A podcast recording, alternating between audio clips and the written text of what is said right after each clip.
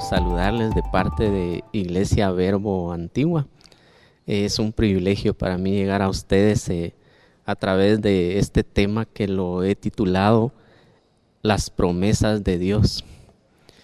Ustedes saben que las promesas de Dios son innumerables en la Biblia.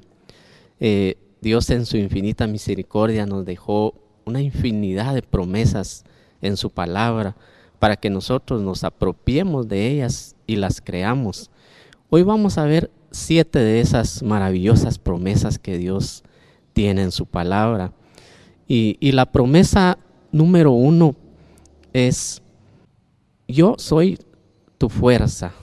Y para ello vamos a Filipenses 4:13. Todo lo puedo en Cristo que me fortalece. Esta promesa de Dios es realmente maravillosa, ¿verdad? Porque dice, yo soy tu fuerza, todo lo puedo en Cristo que me fortalece. No importa que usted esté pasando, eh, qué situación esté atravesando, aunque sienta que, que está desfalleciendo, usted apropiese de esta palabra que dice, todo lo puedo en Cristo que me fortalece. El Señor renovará sus fuerzas. Dios nunca nos llama a algo en lo que Él no va a estar con nosotros y no va a respaldarnos.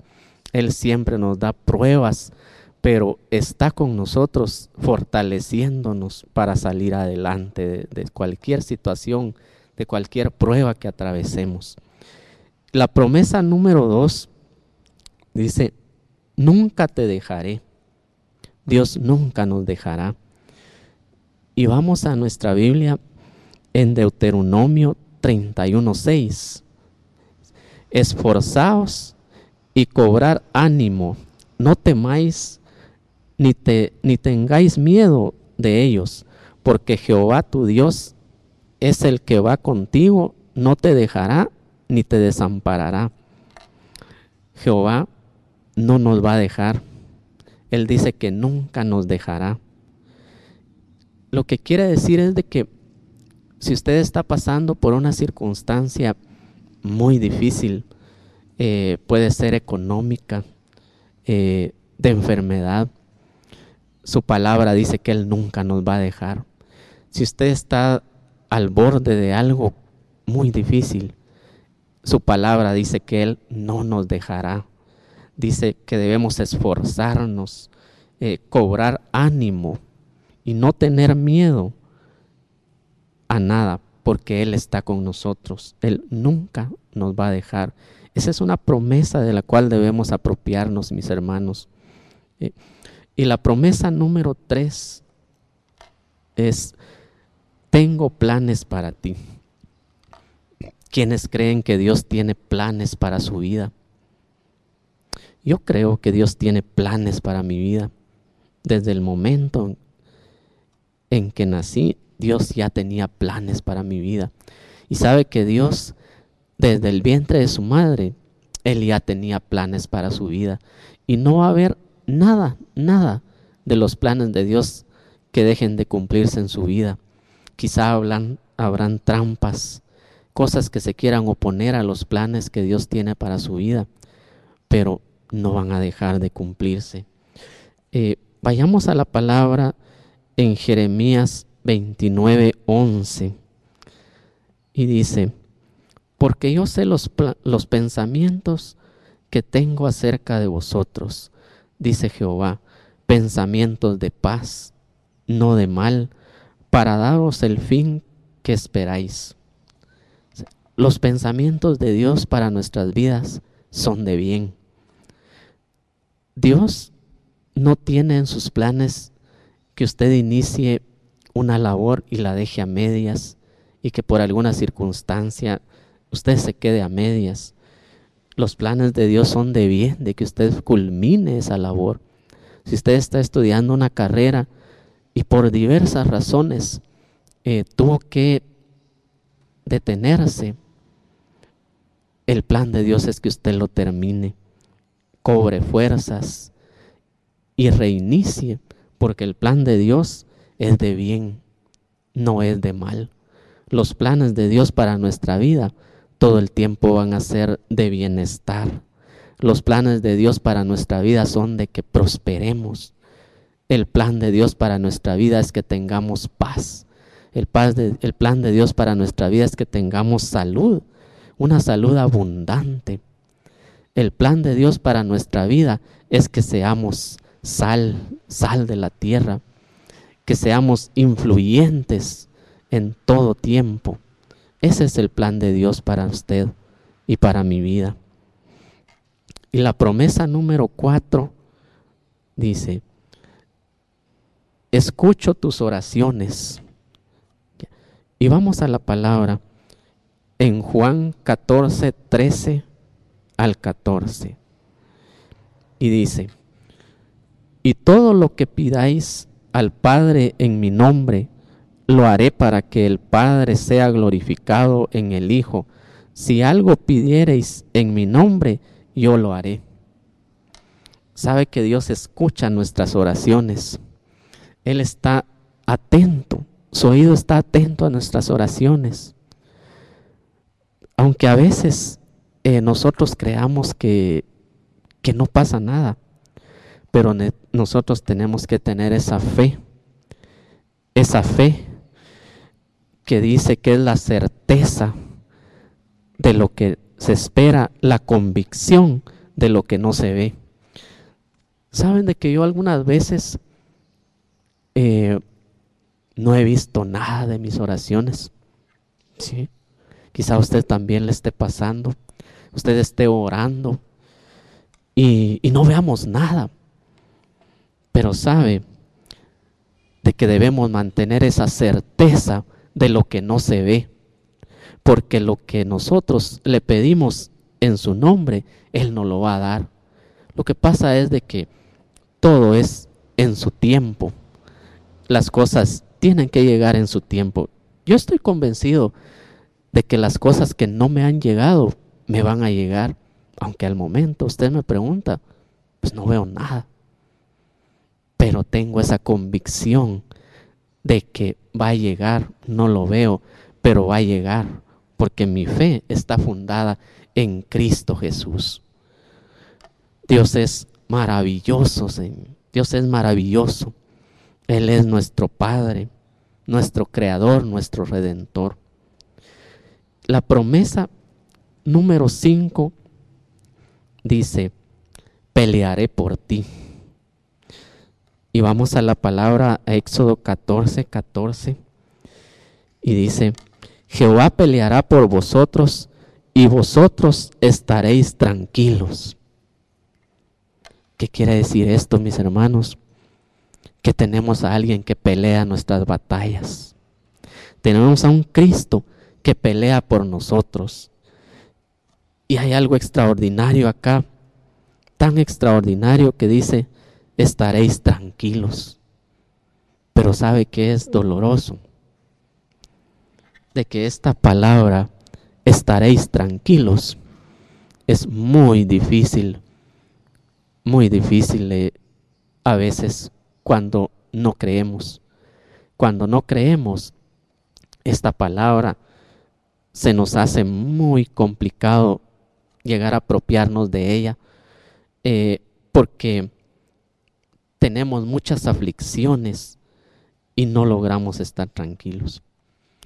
Yo escuchaba en una ocasión una entrevista que le hicieron a un personaje que había logrado construir uno de los edificios más grandes de su país y le preguntaban algo y le decían, eh, ¿qué no hubiera hecho usted antes de construir este gran edificio? Y su respuesta fue preocuparme. Él dijo, si yo hubiese sabido que iba a terminar este edificio sin ningún problema como lo hice, no me hubiese preocupado. Pero lamentablemente eh, me preocupé, decía esa persona. Y sabe de que esa preocupación le causó enfermedad. Muchas veces nosotros tenemos eh, preocupaciones eh, por diferentes circunstancias de nuestra vida.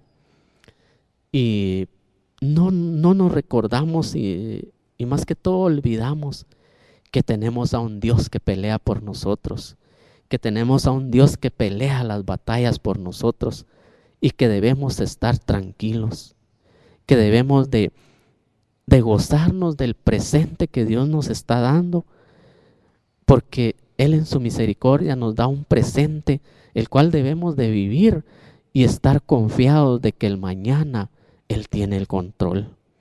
Eso es lo que nosotros debemos de tener, mis hermanos, tener ese, ese, esa tranquilidad, porque Jesús tiene el control de nuestras vidas. Debemos de poner todas nuestras preocupaciones en sus manos para que Él pelee cualquier situación por nosotros. Y la promesa número 6 de este tema es, te daré paz. Jesús nos promete paz, mis hermanos.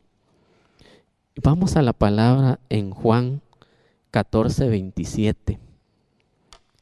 Y dice, la paz os dejo, mi paz os doy. Yo no os la doy como el mundo la da. No se turbe vuestro corazón, ni tenga, ni tenga miedo. Realmente Dios es un Dios maravilloso. Un Dios que antes de crearnos sabía lo que íbamos a necesitar. Y Él en su palabra nos deja esta promesa de que nos va a dar paz. Y esa paz que sobrepasa todo entendimiento debe estar en nosotros. Debemos de vivir confiados, vivir tranquilos porque, como lo decía la promesa anterior, Él peleará nuestras batallas, Él pelea las batallas por nosotros para que nosotros estemos tranquilos y podamos tener paz, podamos estar eh, gozosos y sabe de que nuestros cuerpos anhelan de mucha paz, anhelan de mucha paz para poder combinar la circulación, la respiración y gozar de una buena salud. Si nosotros no tenemos paz, nuestros cuerpos son afectados. Ustedes podrán verlo y es muy fácil verlo en una madre angustiada. Cuando una madre está angustiada por algún hijo, su salud se ve afectada, está teniendo una falta de paz. Pero cuando esta madre tiene paz, llega a, confiar en que Dios pelea las batallas por cada situación y llega a tener esa paz, su cuerpo goza de salud. Así que una de las cosas vitales para gozar de una buena salud, mis hermanos, es confiar, nuestra confianza y tener esa paz. Debemos luchar por mantener esa paz en nuestras vidas y transmitir esa paz a nuestra familia, transmitir esa paz a nuestros vecinos, transmitir esa paz en todo lugar en donde nos movamos, porque realmente la paz de Dios es la que sobrepasa todo entendimiento. Y vamos a la última promesa de, este tema. Yo diría que es la promesa más importante de este tema. La promesa número siete. Es una promesa que Dios tiene en su palabra y se llama vida eterna. Dios prometió darnos vida eterna. Y para eso vamos a ir a la palabra en Juan 3:16. Y dice, porque de tal manera amó Dios al mundo que ha dado a su único Hijo para que todo aquel que en Él crea no se pierda, sino que tenga vida eterna. Realmente esto es maravilloso. Yo siempre que hablo de esta promesa, eh, realmente me sorprende. Me sorprende porque ¿quién de ustedes estaría dispuesto a dar a uno de sus hijos. Y les estoy diciendo a uno de sus hijos. Él dio a su único hijo, no hay más, a su único hijo. Si ustedes me preguntan, yo no tengo esa capacidad para dar a uno de mis hijos. No poseo esa capacidad. Mas Dios sí lo hizo. Es por eso que Dios es incomparable. Es por eso que Dios es inigualable. Porque su misericordia es para siempre. Él dio a su Hijo para que fuera crucificado en aquella cruz y pagara los pecados por toda la humanidad, por todos los pecadores. Y por Él hoy nosotros podemos alcanzar esa vida eterna. Dios realmente es maravilloso. Esto podemos eh, hacer como una similitud con el fin del mundo, ¿verdad? Eh, si el fin del mundo llegara y nosotros tenemos a Cristo en nuestro corazón, realmente nosotros no debemos preocuparnos. Ah, hay personas que viven preocupadas por el fin del mundo. Otras eh, dicen que no, no reciben a, Jesús en su corazón y no creen en esa vida eterna. Eh, y también dicen de que mm, los cristianos decimos de que el fin del mundo viene ya. Eh, incluso fechas que se han dado que el fin del mundo va a ser y, no ha sucedido.